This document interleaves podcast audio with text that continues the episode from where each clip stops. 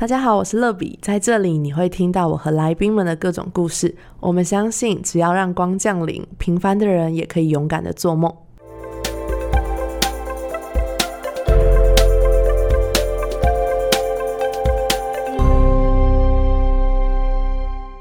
欢迎光临，我是乐比。今天呢，没有来宾，就是我一个人。那我想要跟大家分享几部我看过、印象很深刻的韩国电影。不知道你对韩国最早的印象是什么？运动场、裁判、足球，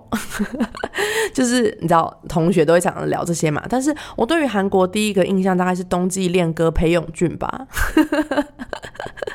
但是呢，就是我也没有看过那些剧啦，因为真的是蛮古老以前的。那我自己接触韩国应该是从 Sorry Sorry 那个时期，那我就没想到欧巴现在还这么红，我也是感到非常的开心，就是有很多的话题可以跟高中的美雅他们聊，而且我真的是从他们好久好久以前，真的还是欧巴的时候。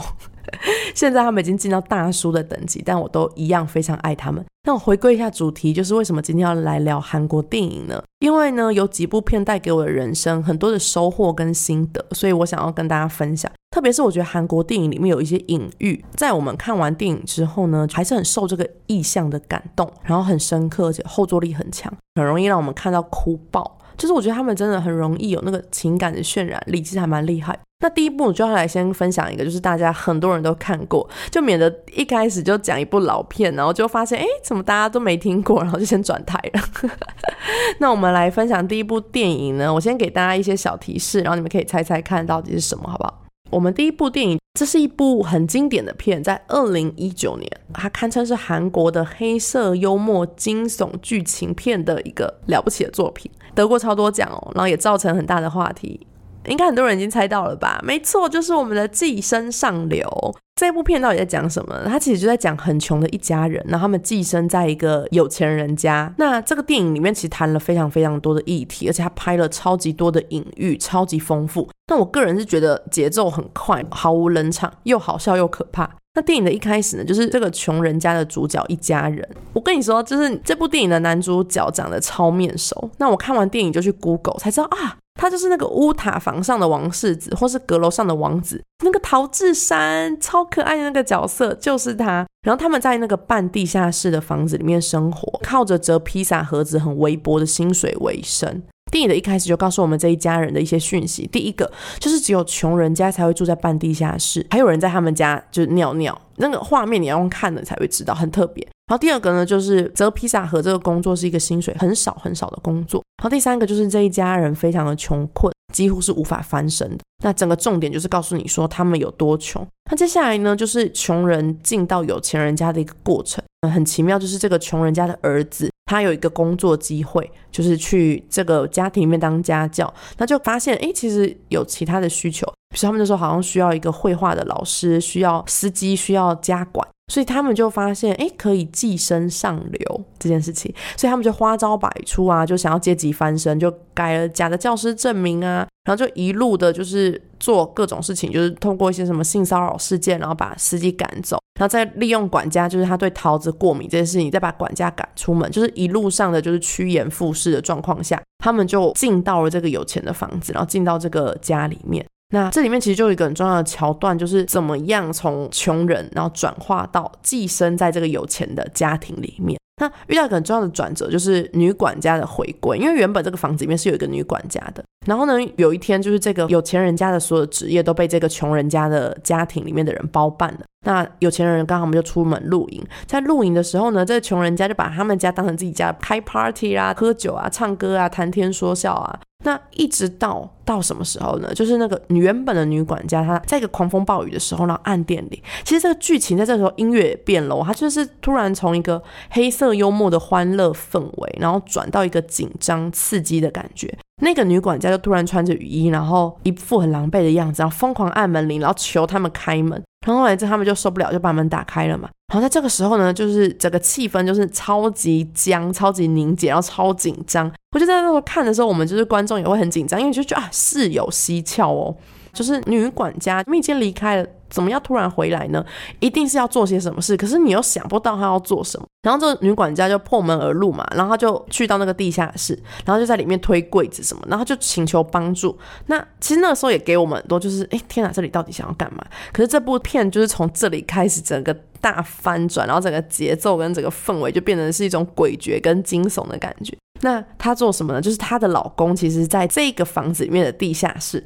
但地下室不是只有地下室有，它是地下室中的地下室，就是这个地下室还有更深、更黑暗，然后更看不见光明的地方。她就把她的老公藏在那。看到这里的时候，我们也是很傻眼。然后后来剧情就莫名其妙变成打斗，就是这两家人就是互相牵制嘛，因为一个人是有秘密，然后另外一个人也有秘密，但他们互相就是要牵制住彼此。然后在这打斗过程当中呢，就是更紧张的，就是一定要在这时候更紧张的，就是有钱人突然因为下大雨，所以他们就返回家。然后在返回家的时候呢，就是当然是有很多精彩的剧情。可是这时候呢，就是穷人家他们就暂时得到一个小小的喘息的空间，就是他们把。就是原本那他把管家他们关在那个地下室，然后他们就有一个短暂可以喘息的空间。可是后来因为有钱人家的儿子在办生日会的时候，他们就邀请这家人可以一起来参加。那不知道为什么地下室的那个男子就突然跑出来，然后就拿刀把这个穷人家的女儿杀了。更夸张的事情是，那个爸爸不知道为什么拿来，就他可能就是理智先断掉，他就拿刀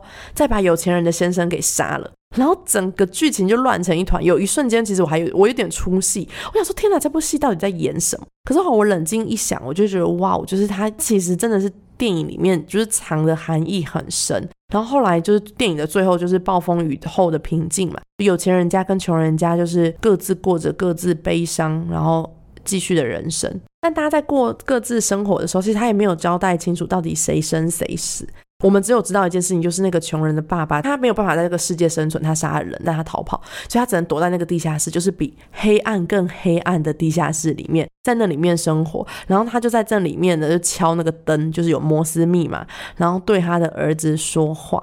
但其实我觉得这整部戏里面有非常非常多的隐喻，就是包含摩斯密码、空心的石头，还有水往下流，然后有钱人家的房子在上面，然后地下室还有更黑暗，然后低层还有更低层的黑暗跟负面。但是我其实我最喜欢这部电影里面的一个铺陈是对于气味的描述，就是你发现其实要改变外表，其实你通过穿搭就可以稍微改变，可是其实味道或是你的行为举止、你的气质是很难改变的。就是即便你已经变有钱了，但是你不一定能够改变你身上的味道，因为味道这种东西是常年累积的，它就深深的烙印在每一寸的皮肤里。就是你怎么都藏不了。那那个富爸爸就在这个过程当中，他就常常在生活当中透露出对这个味道的厌恶，就对于低底层这一家人的味道感到非常的厌恶。那这个桥段其实也扣着，就是现在的人很多的想法，就是为了变有钱，他要不择手段。但是最后生命好像又回到了原点，甚至更凄惨，也不禁让我们思想：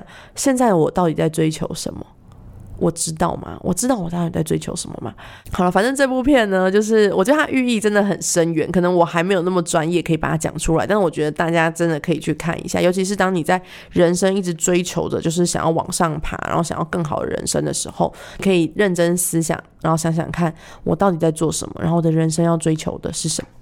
好，第二部呢，就是我想要来跟大家分享一部二零零二年，不是二零一二哦，是二零零二，非常古老的一部片，是我在国小的校外教学第一次看，在国小校外教学的游览车上面看的。那我人生已经看不下十次了，那但是我每周知道剧情，我还是每看必哭。这部戏叫做《有你真好》，那剧情呢，就是一个在首尔都市生活的七岁小男孩，然后他是心不甘情不愿的，因为他妈妈未婚生子。然后就被他未婚生子的妈妈送到乡下的外婆家，让外婆暂时的照顾。那这个小孩就是超级顽皮又不听话，就个小屁孩。然后呢，他已经习惯都市的生活，所以他要一定要打电动、打电玩，然后一定要喝可乐。可是却被送到这个偏僻又荒凉的乡下，然后跟不会说话的外婆一起生活。他极度厌恶这个地方。那外婆是什么样的人呢？外婆是一个行动不便，然后不会写字也不会说话的老人家。他只能通过用手语，然后跟小男孩沟通。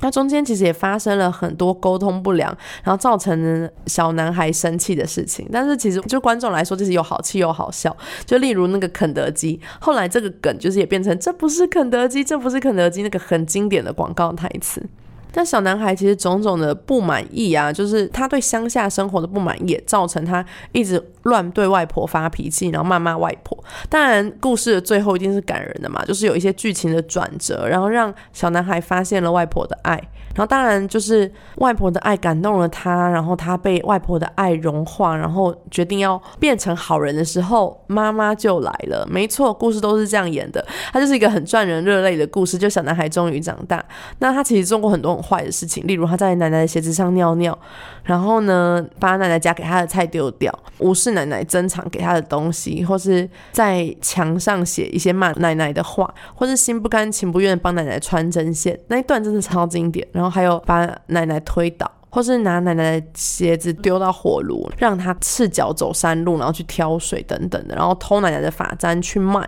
其实他每次都对奶奶大发脾气，然后可是外婆仍然对小孩男孩有一个无限包容的爱。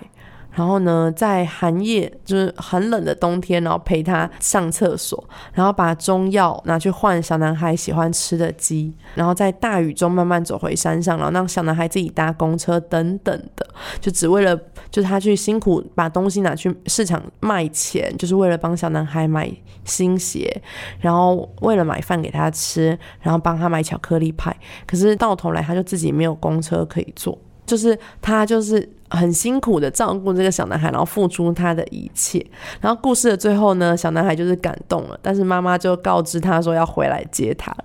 那他突然开始担心起外婆没有他的生活，但这就是故事的哭点，真的超好哭的。然后就帮外婆穿了很多针线，让外婆可以用。然后他又很害怕外婆生病，没有人可以照顾，所以他就教他写字，写我病了，我很想你。但是外婆当然是不会学，就是一直没有学会怎么写字。然后小男孩就要回家，坐上巴士离开的时候，他就拿了几张纸给外婆，然后上面就是写“我病了，我想你”等等的。然后他就告诉奶奶说：“你只要拿去寄就可以了。”当然看到这里，大家应该都是，如果各个对于亲情剧就是无法抵抗的人，应该都会哭爆。其实我当时就在想一件事情，就是对啊，你看，好像。几乎每一个长辈对于自己所爱的儿女，都是愿意花多一分钱在他身上，然后就会发现他们对于自己就是各种的节省，可是却会对他们所爱的孩子，然后无条件的付出跟给予。有时候他们的不惜一切，对我们来说，真的能够体会吗？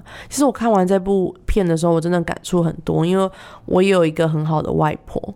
对，那可能正也是因为这样，所以我每次看有你真好的时候，都会想到我的外婆。她的家乡住在屏东的潮州，然后也没有读过什么书，也不会写字，不太会说话，人又很老实，很容易被骗。那小时候其实我也很爱欺负她，因为我每次跟她出去的时候啊，我只要走不动，我就耍赖蹲在地板上。那如果她不买书跑给我，我就在外面就是丢啊，那边哭啊，蹲在地上不走啊。然后有一次，我记得她就把我的玩具就是。拿去给表妹玩，然后我也对她发脾气，然后对他大骂脏话之类的。就小时候很不懂事，然后呢，早上呢，他就是不让我睡超过七点。如果我睡到七点，他就会把我的被子掀开，然后不让我盖被子，然后不让我看电视。就是我当时其实对他说了很多让我很后悔，然后也做了很多让我觉得很后悔的事情。我真的我希望我可以早一点懂事，然后能够学习。去看到他对我的爱，然后也学习去爱他，对啊，因为其实他在我还没有长大的时候就过世就不在对啊，所以后来就会造成生命当中一个很大的遗憾。其实我觉得好像人很奇妙，就是我们都要经历过一个我们其实很在乎，但是我们没有耐心，或是呢，等我们长大懂事，发现那是爱的时候，我们却没有机会去爱他。所以我觉得生命当中有好多好多的来不及，我们应该要学习去。珍惜每个当下，然后呢，每一个年纪的时候，我们都要学习竭力的成熟。对我觉得这件事情非常的重要，因为我有时候也发现，就当我不成熟的时候，我很容易做出一些让我以后长大会很后悔的事情。嗯，那第三部想要推荐的呢，其实是七号房的礼物。哎，我不知道有没有人看过，应该是也算是比较近代一点的。那她的女主角是朴信惠，是我最喜欢的韩国女明星，非常喜欢她朴信惠。那故事的剧情大概就是描述一个智能，就是只有就可能五六岁的那种智能有障碍的爸爸，然后他要独立抚养一个六岁大的女儿。那他为了想要满足女儿的愿望，就是买美少女战士的书包，然后发生就是在一些阴错阳差的状况下，让警察局长的女儿就是。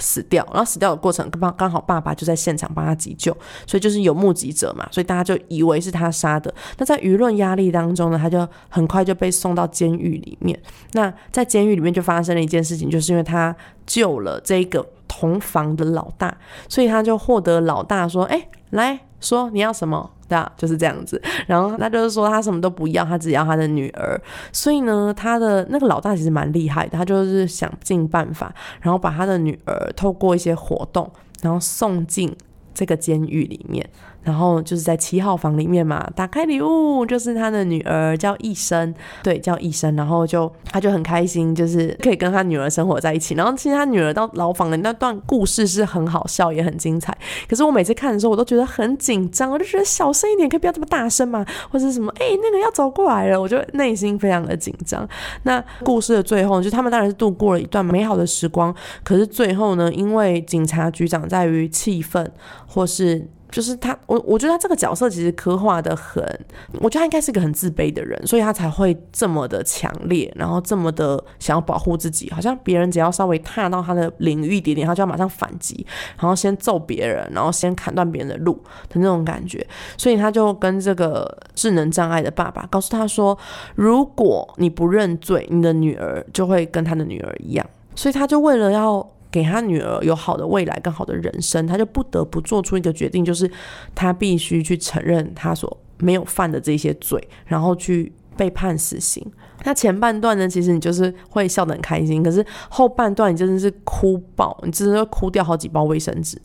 真的是不夸张。然后这部片其实，在韩国也是有几千万的票房奇迹，就是这部片真的非常非常的好看。其实我觉得他讲了很多议题啊，就是讲到一些司法压力的误判啊，或是一个死者父亲想要复仇的心态，或是一个智能不足的爸爸跟孝顺的女儿，他们却因为一些误会，然后被迫分开。所以你就会发现，人有时候只看眼前的事。物就会不假思索直接断定他的是或非，就像你看到哦，他在为他急救，可能就觉得哦，就是他杀了他。可是社会的正义跟民众的期许，常常让很多的事情产生误会。所以其实我觉得我们也在思考自己生命当中，有时候我们有时候看到一些事情，不用马上下定论，因为有可能在我们没有看到的那一面，事情的真相并不是这样子。可是我们会有时候会容易有情绪，或是我们有时候容易误会别人，然后导致这个过程就是陷入一个没有办法挽。回的悲剧，就像是他最后要去承认他所犯的罪的时候啊，其实他并没有做这些事情，好像就像那个科长说的，全世界的人都对不起你，可是你为什么一直对大家说对不起？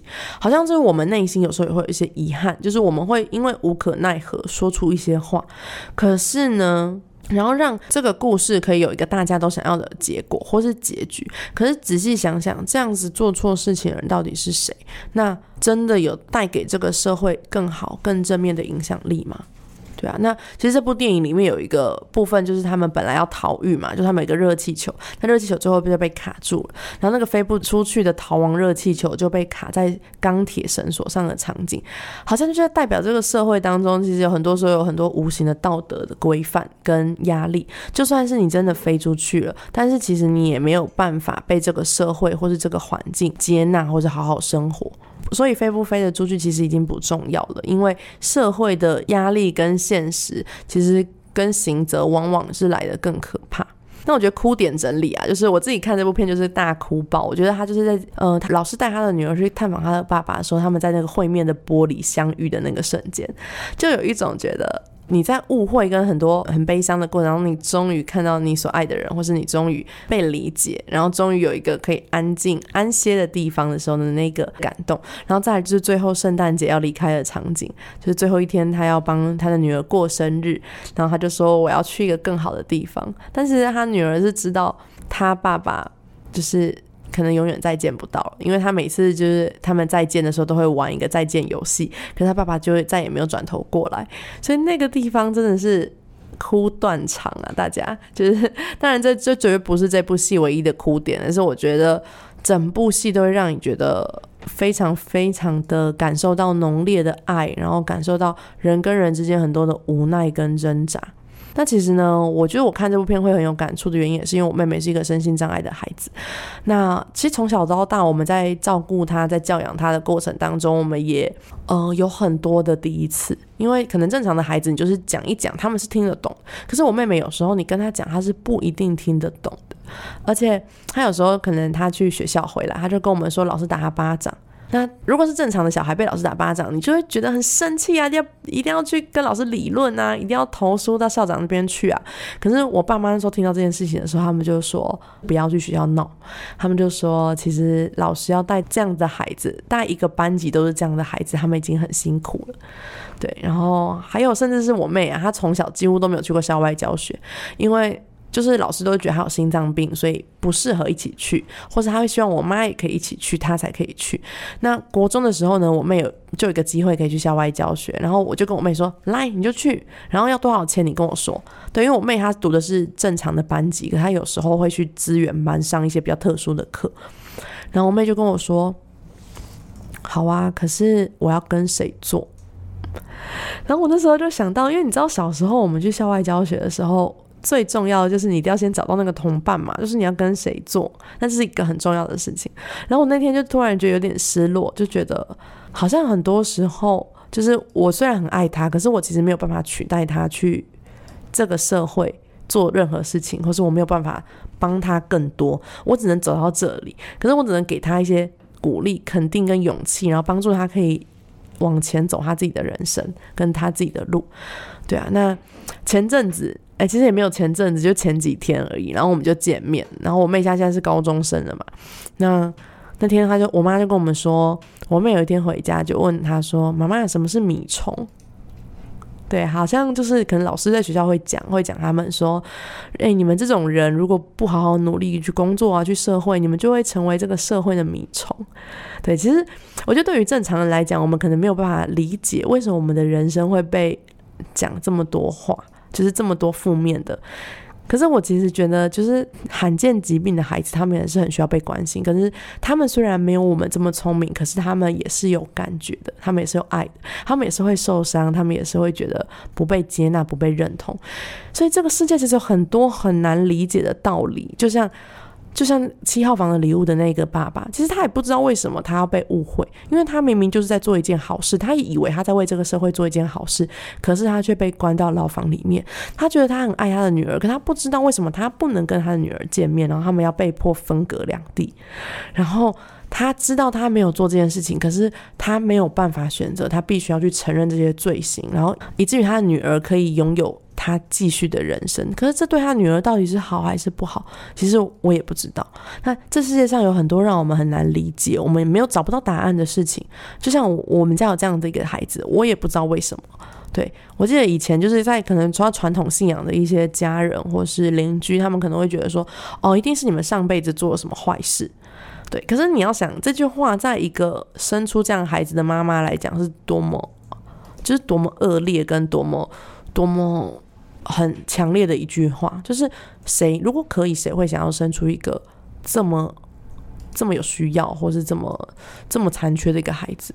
对，但是其实圣经上有说啊，这些人他们被生出来，并不是因为谁犯了罪，也不是谁有错，而是因为要彰显上帝的荣耀。其实每个人生命都有他很独特的。那既然他已经出生了，我们就要学习去爱他们，然后学习去。保护他们，学习给他们多一点点的温暖跟爱。有时候你不一定要伸手帮他们，但你至少要给他们一个肯定跟温暖的眼神，告诉他们说你很爱他们。那今天其实跟大家分享这几部我我喜欢看的韩国电影啊，其实我觉得它其实都寓意很深远，就是要告诉我们，生命当中最重要的其实不是去得到很多的名利，或者生命当中其实最重要的也不是。外在的那些条件跟社会最重要的，其实就是那个最简单，就是我们每一个人都渴望被一份爱，然后被了解、被接纳、被知道。其实我觉得，不管哪一部电影，只要是比较符合亲情啊、爱啊，或是温暖的电影，他都想要告诉你一件事情，就是你是值得被爱的，而且你的生命是非常非常宝贵，很多人爱你，很多人关心你，永远不要放弃自己的生命。有一天有能力的时候，你也要学习去爱别人，去关心别人，去照顾别人。对，那我们今天就分享到这边。如果你有其他喜欢的韩国电影，欢迎到我的 YouTube 或是我的 Instagram 留言，然后跟我分享。那也希望每一个人都能够再一次，嗯，我觉得为什么常常我要讲这些，因为我觉得爱是你要常常提醒自己的，就是我们很容易会忘记我们是谁，跟我们很容易在负面的里面。忘记我们是被爱的，可是今天透过这些电影，我只是想再告诉你一次，就是你的人生是非常宝贵的，而且你是值得被爱的。谢谢大家，我们下周见，拜拜。节目的最后，想邀请大家给欢迎光临五颗星，并且留言分享你的心得。想更多认识乐比的话，欢迎到我的 Instagram sunlight 零零七底线。我们下周见。